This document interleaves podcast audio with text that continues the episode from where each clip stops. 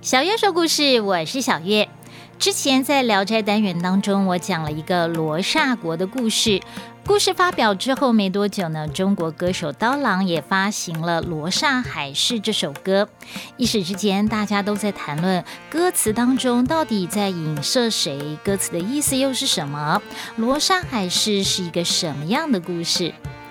蒲松龄的《罗刹国》像是一个东方版的《鲁滨逊漂流记》。故事主角马季遇到船难，到了以丑为美的罗刹国。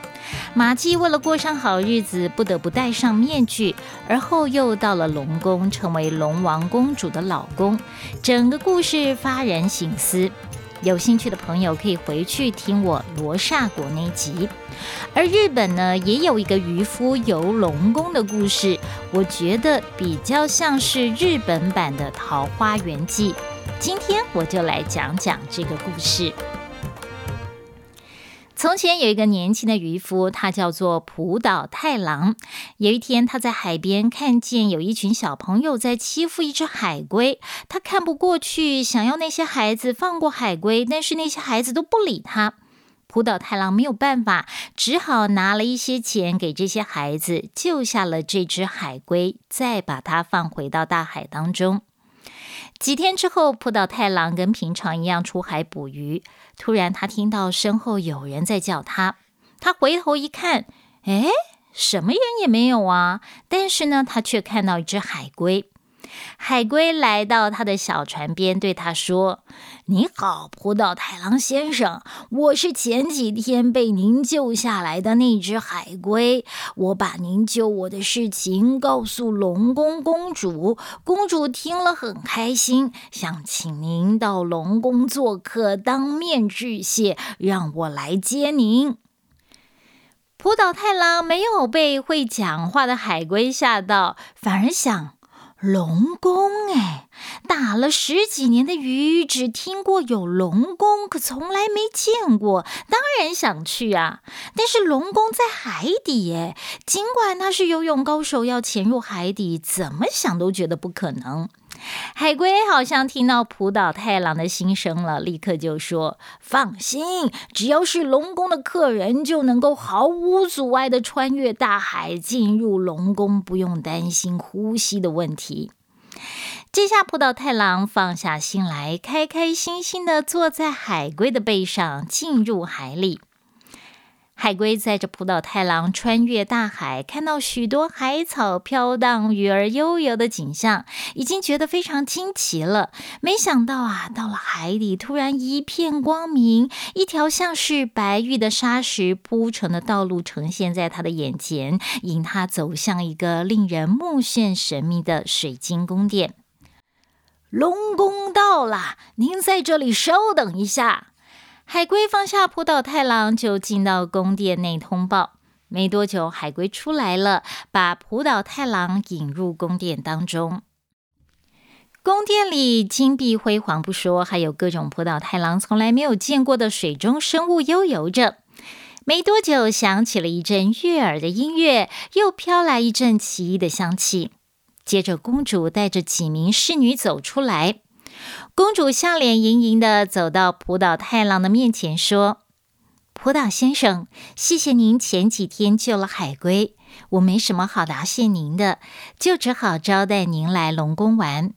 您就把这里当成是自己的家，慢慢逛，慢慢玩，想待多久就待多久。”浦岛太郎从来没有见过长得这么漂亮的女孩子，他已经看得目瞪口呆了。又听到公主如银铃般的声音，更加陶醉。想到可以在这么神秘又华丽的龙宫里面自在的游玩，哎呀，那更是心花怒放了。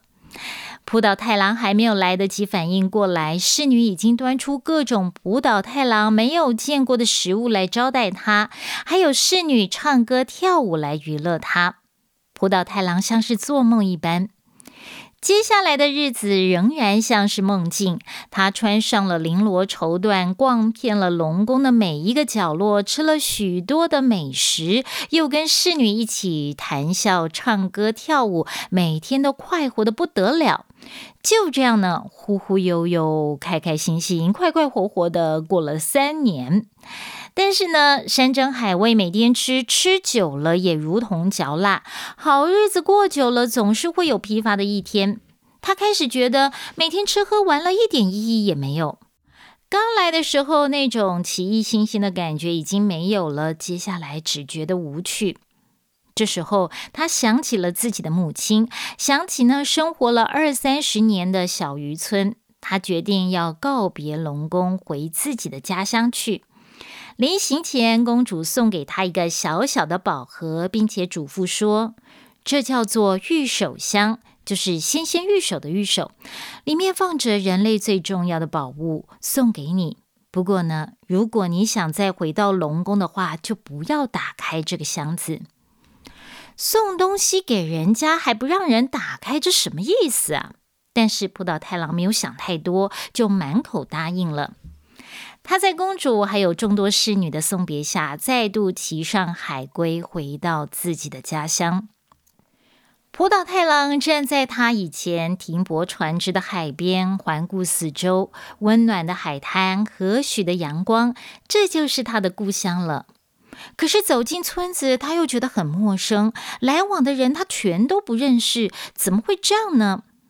才不过三年，难道我认识的人都离开了？浦岛太郎心中疑惑着，他快步朝家的方向走。只是他到了他以为的家，却没有看到房子，只看到一堆荒烟蔓草。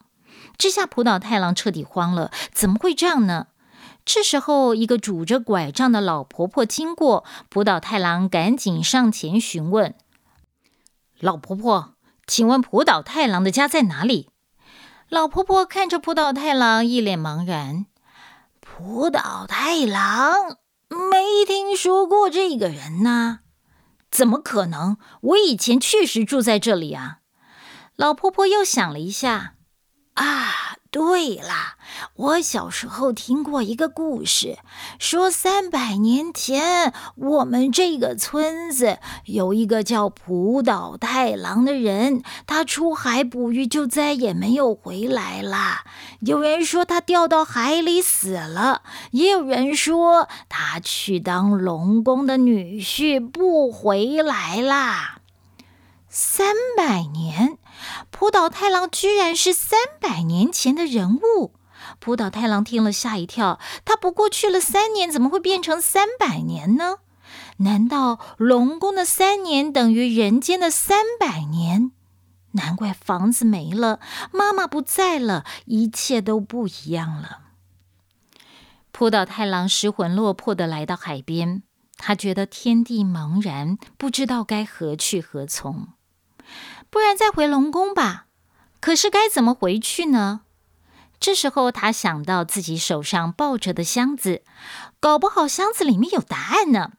葡岛太郎忘了公主的交代，打开箱子，一缕白烟从箱子里面飘出来，笼罩在葡岛太郎的脸上。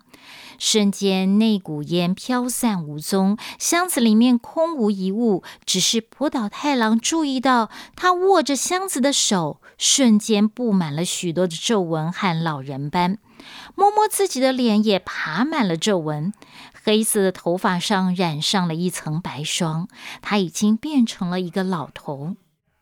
浦岛太郎恍然大悟，原来公主所说人类最重要的宝物，指的就是寿命。浦岛太郎抬头对着天空大笑几声，而后走进林子里，消失无踪。从此，村子里又流传了一个故事，说浦岛太郎曾经回来过，只是物是人非，他也消失了。浦岛太郎是日本家喻户晓的民间故事，现在日本各地也都有关于浦岛太郎的观光资讯。比较相近的地点呢是濑户内海。濑户内海是日本最大的内海，有多达七百个岛屿，很多是无人岛，其中有一座龙宫城无人岛。过去曾经有用海龟造型的船只带游客前往无人岛观光的记录，但是现在龙宫城无人岛已经不再对外开放了，除了定期维护之外，再也没有人登岛了。除了濑户内海的龙宫城，在九州鹿儿岛也有个知名的龙宫神社，主要祭祀龙宫之主丰玉姬。另外，这个故事呢，还曾经被收录在日本小学的教科书当中。之所以这个故事会流传这么久，这么受欢迎，除了故事本身具有奇幻浪漫的色彩，还教导人善恶有报的观念。浦岛太郎因为善行获得福报，可以到龙宫去玩，后来却因为违背了对公主的誓言，瞬间变老。在日本，有人会用浦岛太郎状态来比喻一个人跟不上时代，跟周围的人还有环境格格不入，就像浦岛太郎刚回到家乡，发现一切都很陌生，无所适从一样。有时候我们到一个新环境，不管是新的学校、新的公司，或者是新的国度，如果这里的人跟你没有共同话题，生活背景、习惯差异也很大的话，我们呢心里会有一种恐慌，觉得自己好像跟不上别人的脚步，不知道要跟别人聊什么，那种不知所措的感觉，这就是浦岛太郎状态。另外，还有心理学家针对这个故事进行心理分析，认为浦岛太郎都已经是三十岁的人了，还跟妈妈住在一起，这显示他是一个妈宝。而他到了龙宫，这是他第一次脱离母亲的怀抱，没有了束缚，很快就迷失了。等到他吃喝玩乐、享受完了，他才想起母亲那温暖的怀抱。也有一种说法是，波岛太郎一直被母亲保护的好好的，虽然舒服，但是母爱有时候呢会成为一种成长的枷锁。当他选择去龙宫，就必须要改用鳃来呼吸，才能够生活在水里面。这表示呢，他要抛开母亲的枷锁，去学习成为一个独立自主的个体。可能会痛苦，可能会不方便，但是这都是长大必经的过程。在经过一番不管是好是坏的风风雨雨之后，最后还是升起了一股如沐之情，回到母亲的怀抱。只是母亲已经不在了。这也告诉我们，不管离家再远，都不要忘记自己的家人，不要迷失在繁花丛中了。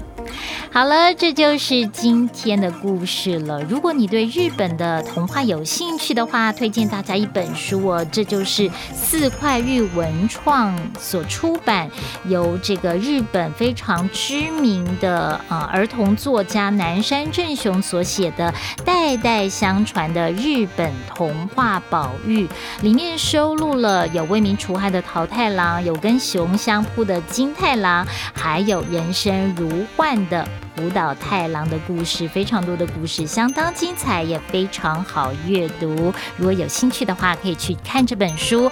那如果你喜欢我的频道，喜欢我说的故事，也欢迎留言给我，给我鼓励，或者是呢，把我的频道分享给更多的人知道。有想听的故事，也留言告诉我。小月说故事，我们下次见喽，拜拜。